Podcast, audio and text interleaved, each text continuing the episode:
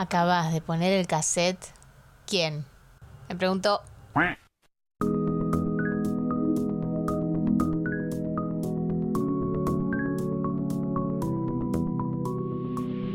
Te doy la bienvenida a un podcast en el que doy mi opinión acerca de temas que absolutamente nadie me preguntó.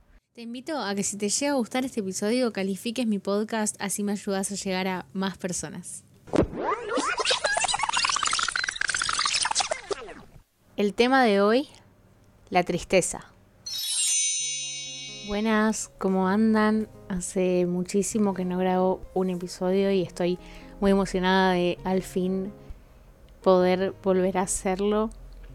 Em, nunca me gusta alejarme demasiado de grabar, pero bueno, creo que fue necesario.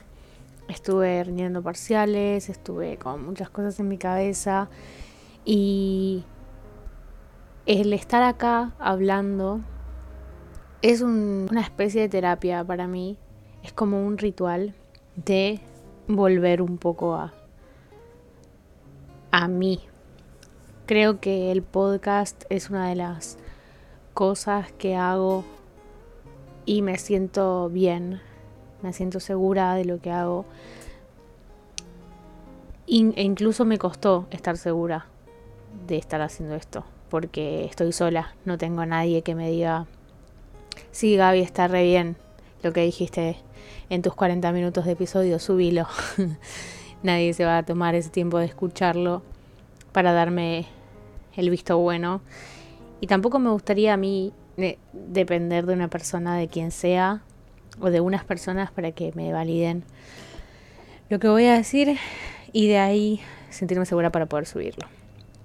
Así que el estar acá es, es como una caricia a mi corazón porque significa que me sigo dando el espacio a, hacer cosas por mí que quizás no tengan algún fin económico, no por ahora, ojalá que en un futuro, pero no por ahora, que no tengan algún fin de demostrar nada, de fingir nada, sino que Em, soy yo misma intentando eh, hacer algo que, que me gusta. Em, y bueno, nada, no sé, hoy estoy emotiva. Me van a tener que bajar así. El tema de hoy va a ser la tristeza. ¿Qué nos pasa en el cuerpo cuando sentimos tristeza? ¿Qué nos pasa en la cabeza? ¿Cómo sabemos el porqué de, esa, de ese estado de tristeza. ¿Nos interesa llegar al porqué o simplemente lo evadimos, lo escondemos debajo de la alfombra? Este episodio me gustaría empezar leyendo algunas de las cosas que me dijeron por Instagram acerca de, de cualquier cosa relacionada con la tristeza. Em, por ejemplo, que normalizan estar triste, pero odian que las personas que quieren lo estén, o que no saben manifestar el estar triste, lo que, lo que hace que en algún momento exploten y sientan que es el fin del mundo. Eh, me dijeron que no se le da el espacio necesario a estar triste. Em, por más de que de que justamente es súper necesario estar triste y no todo tiene que ser color rosa en la vida. Y después me hablaron un poco también de que vivimos en una sociedad del positivismo en la cual estar triste se ve como incorrecto o como prohibido. Una sociedad que te llena de razones por las cuales estar feliz y si no lo sos, básicamente sos un fracasado. Una sociedad que te convierte en máquina para estar haciendo todo el tiempo. Y con respecto a eso que acabo de decir, también me dijeron que, por ejemplo, estoy triste y siento que no me puedo permitir estarlo porque tengo cosas que hacer. A lo que yo me pregunto, ¿qué pasa si cambiamos el estar triste y verlo de una manera que, que como que perdemos el tiempo, ¿no? Eh, ¿Qué pasa si lo sacamos de ahí y de repente nos damos cuenta lo valioso que es darle bola a nuestras emociones. Em, que por algo están, por algo las sentimos, por algo nos están molestando, ¿no? O sea, están ahí hinchando en nuestra cabeza, en nuestro cuerpo. Y creo personalmente, en base a mis experiencias y a, y a escuchar personas que también lo hacen, que evadir esas, esos estados que normales, naturales, que necesitamos tener y vivir, evadirlos es lo peor que podemos hacer. Pero lo peor de lo peor de verdad, porque es como taparlos para que después eh, aparezcan y se manifiesten de otra manera. No se van a ir a ningún lado hasta que nosotros, nosotras, definitivamente decidamos ponerle el foco de luz en primer plano y decir, bueno, a ver, loco, ¿qué está pasando? O sea, que, bueno, hablemos, ¿no? o sea, que tú, vos, que vos misma puedas hablar con tu cabeza y, nada, o sea, literalmente hacerlo como, como traerlo a, lo concreto, traerlo a, a lo material. Em, intentar materializar eso, que todos esos pensamientos horribles que estás teniendo, eh, o lo que sea que te esté pasando, decir, bueno, a ver, ¿cómo empezamos, cómo empiezo a desglosar esto? Ok, me siento triste y quizás, no sé, empezás a hacer el ejercicio de, bueno, a ver qué, qué me pasa. Te sentás en tu cama, por ejemplo, y decís, bueno, a ver, ¿qué me pasa? me siento triste, te pones a llorar, ¿no? Y decís, no, ves, no, así yo no voy a poder. Yo no voy a poder, ya está listo, porque cada vez que intento arreglar me pongo a llorar y te bloqueas. Bueno, ese bloqueo eh, se desbloquea haciendo un ejercicio de haciendo un ejercicio de de, de, poder ir desbloqueándolo cada vez más. Todo esto que estoy diciendo lo digo más desde mi experiencia y desde mm, mi propio sentido común, que no es el de todos y todas, y más como una tristeza del día a día. No lo digo mezclando con con problemas eh, psicológicos como la depresión, la ansiedad diagnosticadas, porque bueno, eso tiene realmente otro tratamiento y sería muy desubicado de mi parte meterme ahí y decirles que simplemente con intentar desbloquear el porqué de esa tristeza ya van a estar bien. Y tampoco lo digo como una forma de que es así y, van a poder así, ¿no? Eh, es un proceso también el poder ver cada una y cada uno de ustedes cómo hacen para, para poder hacerse cargo de eso que les está tocando la puerta y diciéndoles, che, estoy acá. Tipo, no te olvides de que estoy acá. Esa es la tristeza. Dame bola, intenta solucionarme porque no te voy a dejar de molestar. Y eso nos va a decir durante mucho tiempo. Em, hasta que, dos cosas. Uno, aprendamos a convivir con, con esa molestia y simplemente como digamos, bueno, sí, ya está, o sea, estoy triste. En algunos momentos del día estoy triste por, por esta cosa que ni sé qué es. Y bueno, no sé, se quedará ahí hasta que pueda callarla con, no sé, eh, eh, adicciones o, o, alguna cosa que, que eh, no sé, insalubre, se me ocurre. Em, pero solamente es callarlas por un rato y después vuelven a aparecer. O de repente hacer este ejercicio de me siento, intento dialogar conmigo misma y ver qué es lo que me está causando esa sensación. Ya eso, el hecho de tener la, la iniciativa de querer hablar con vos misma ya es un montón. Por más de que no lo logres en ese momento o en, o en varios momentos que lo hayas intentado, es un montón, es un paso. Ya después de ahí, una vez que quizás hayas logrado, intentar identificar, bueno, a ver qué son las cosas que, me hacen estar triste. Em, vas al segundo paso, que sería, em, ¿puedo solucionarlo yo, desde mi lugar, ahora, y con las decisiones que tomé en toda mi vida, con quién soy yo, con las herramientas que tengo, con cómo me siento conmigo, con cómo me siento eh, con el mundo? ¿Puedo solucionar esto en este momento? Si la respuesta es sí, bueno, ¿cómo? ¿Haciendo qué cosa en particular? ¿Tengo que hablarle a alguien? ¿Tengo que dejar de hacer algo? ¿Tengo que empezar a hacer algo? ¿Tengo que... Eh, no sé.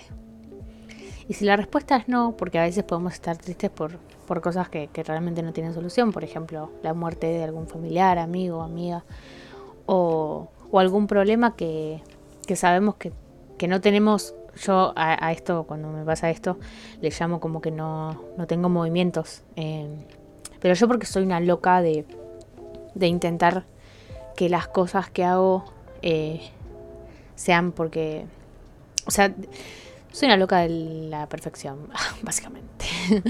¿Para qué mentirles? Y mm, creo que a veces me juega a favor y a veces me juega en contra.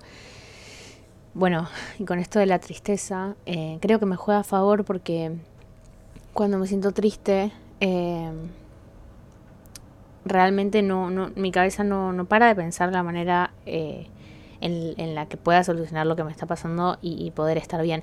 Pero no por un tema de que la sociedad me imponga que yo tengo que estar bien para, para vivir, porque yo sé que esa imposición está.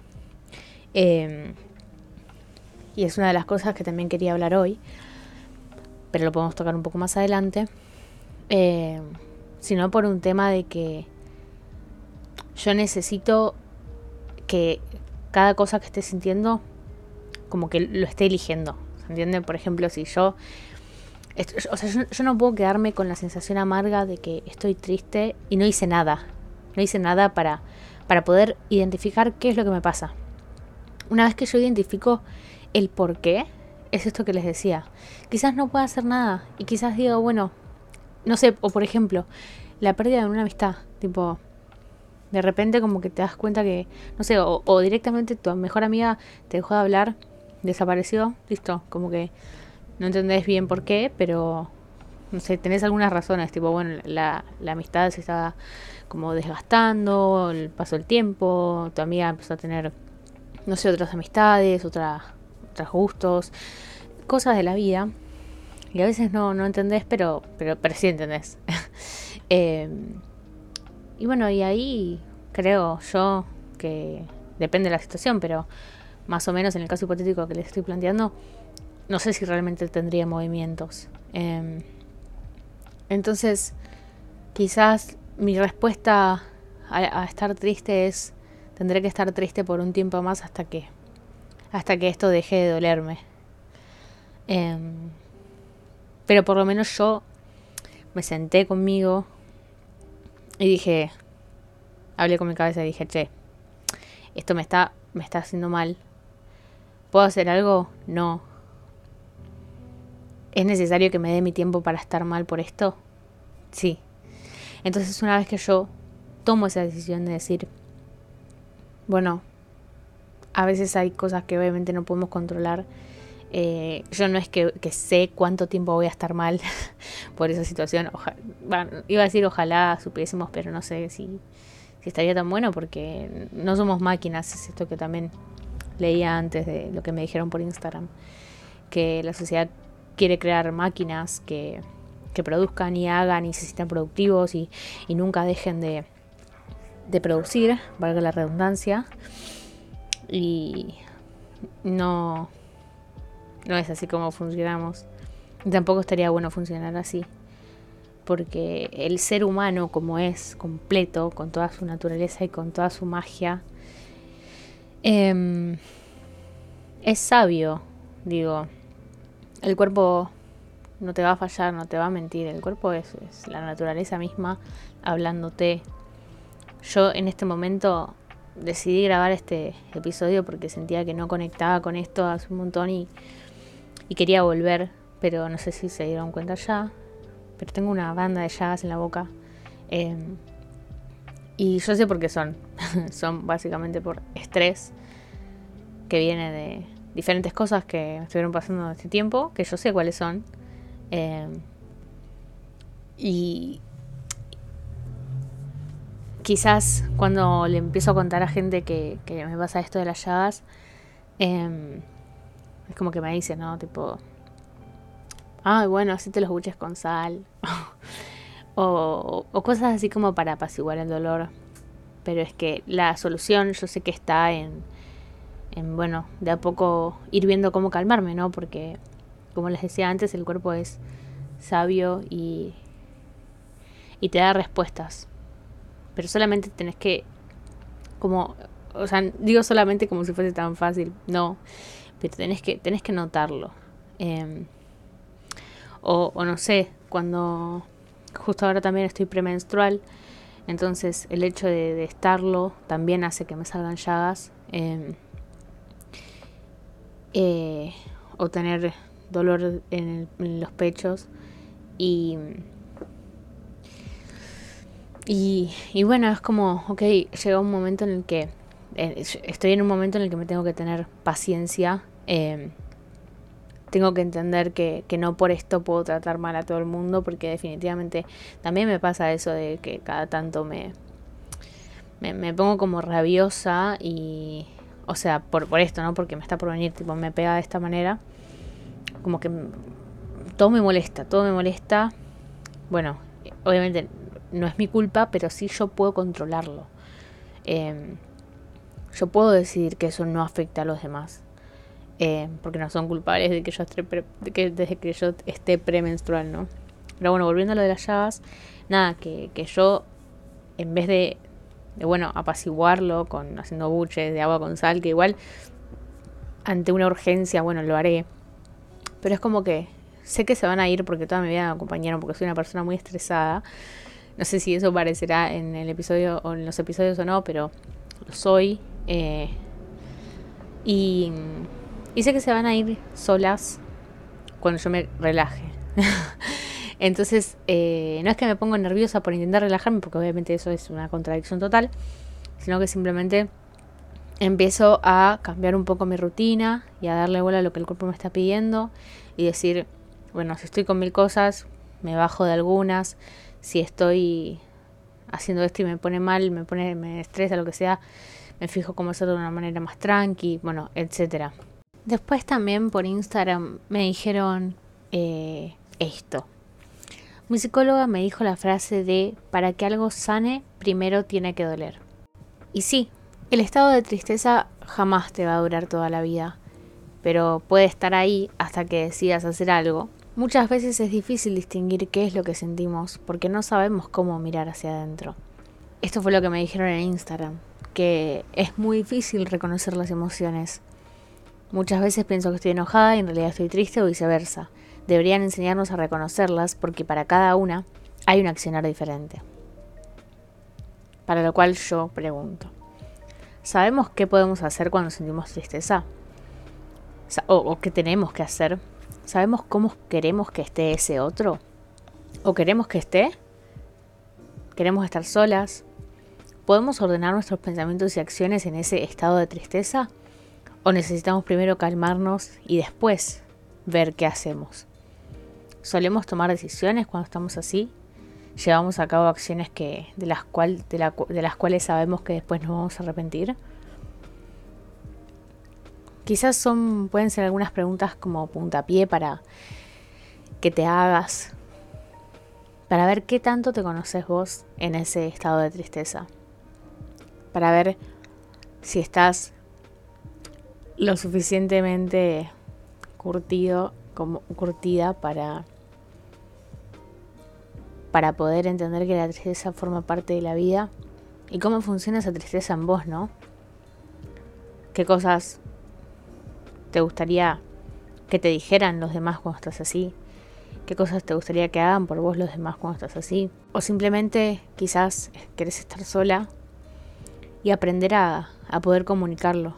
No dejar que otras personas estén cuando vos estás así solamente por no herir los sentimientos de los demás diciéndoles que por favor quieres estar sola.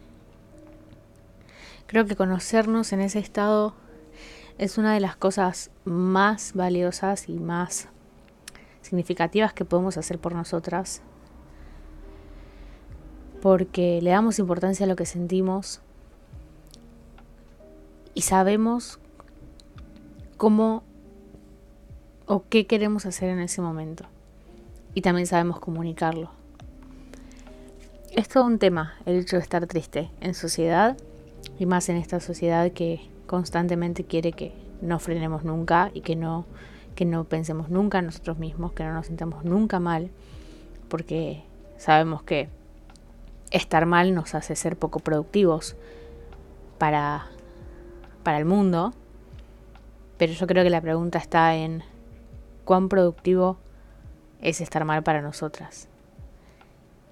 Les adelanto la respuesta y es que es muy productivo estar mal. Es muy productivo porque lo ves desde el lado que empezás a, conocerte a vos misma. Empezás, a saber cómo funciona tu cabeza, cómo funcionan tus pensamientos, cómo funciona tu cuerpo. ¿Qué fue lo que te, lo que te hizo estar mal? ¿Fue un comentario? ¿Fue algo que, que hizo otra persona? ¿Fue algo que hiciste vos, de lo cual estás arrepentida? fue algo que una persona le hizo a otra persona.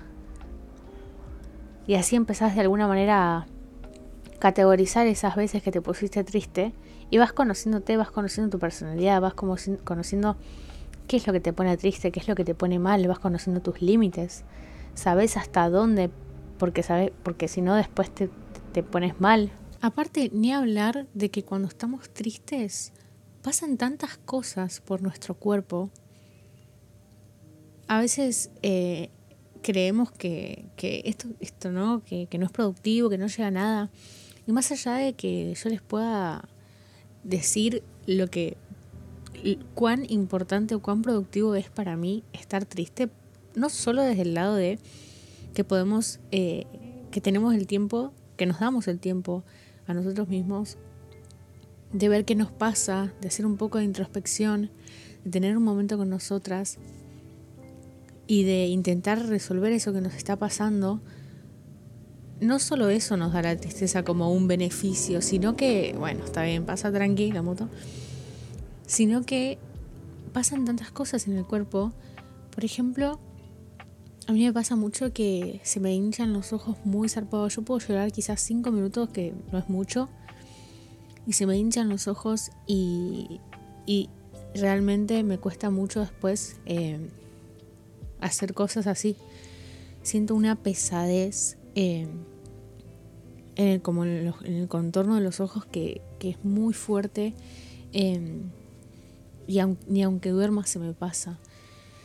Y no solo eso, a mí me pasa en particular eso, pero, pero conozco otras personas que pueden temblar, que pueden eh, sentir como que tienen un nudo en la garganta y bueno, se descarga un poco llorando o que, o que les duele la panza, se puede somatizar mediante tantas maneras que díganme si no hay algo que nos demuestre realmente que, que estamos haciendo algo más que todas estas cosas que les estoy diciendo. Dentro de nuestro cuerpo están pasando un montón de procesos que, que, que nos duelen, que nos lastiman, como estas cosas estos signos del cuerpo y, y para que para poder pasar ese dolor, esa tristeza, eso tiene que suceder. Y no tenemos que sentirnos mal por eso.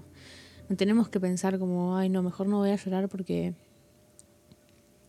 porque después no voy a poder hacer nada con los ojos hinchados. Es que es literalmente lo que necesito, no importa el después. No importa, importamos nosotras en ese momento y ya. Y es súper productivo llorar. Es súper productivo estar triste. Sin llegar a normalizarlo, pero es un momento que necesitamos. Mm, literalmente no hay más que eso. Es un momento que necesitamos. Bueno, y por último quería poner un audio de una de las cosas que me dijeron por Instagram que me pareció súper, súper eh, pertinente para el episodio. Y yo creo que sí se puede vivir estando triste, pero ¿para qué vivir una vida que no disfrutás, no? O sea, asumo que la gente que vive triste no llega tan lejos, entre comillas, no por estigmatizar, sino porque cuando estás así no hay motivación, entonces deberíamos poder construir una vida que valga la pena vivir, ¿no? Imaginar qué es lo que te gustaría hacer, cómo vivir y hacer todo por eso. Pero el problema para mí es que resolver temas de salud mental no pasa por simplemente la voluntad, sino todos seríamos de la manera que quisiéramos. Entonces hay que encontrar un espacio de apoyo, contención, sea cual sea, y que ese entorno te brinde herramientas para vivir la vida que imaginaste que vale la pena vivir. La vida que imaginaste que vale la pena vivir. Si te gustó este episodio, te invito a que vayas y escuches los anteriores para ver si te gustaron más o menos que este y también que lo compartas con tus personas favoritas o en redes. Gracias por llegar hasta acá y que tengas una hermosa semana.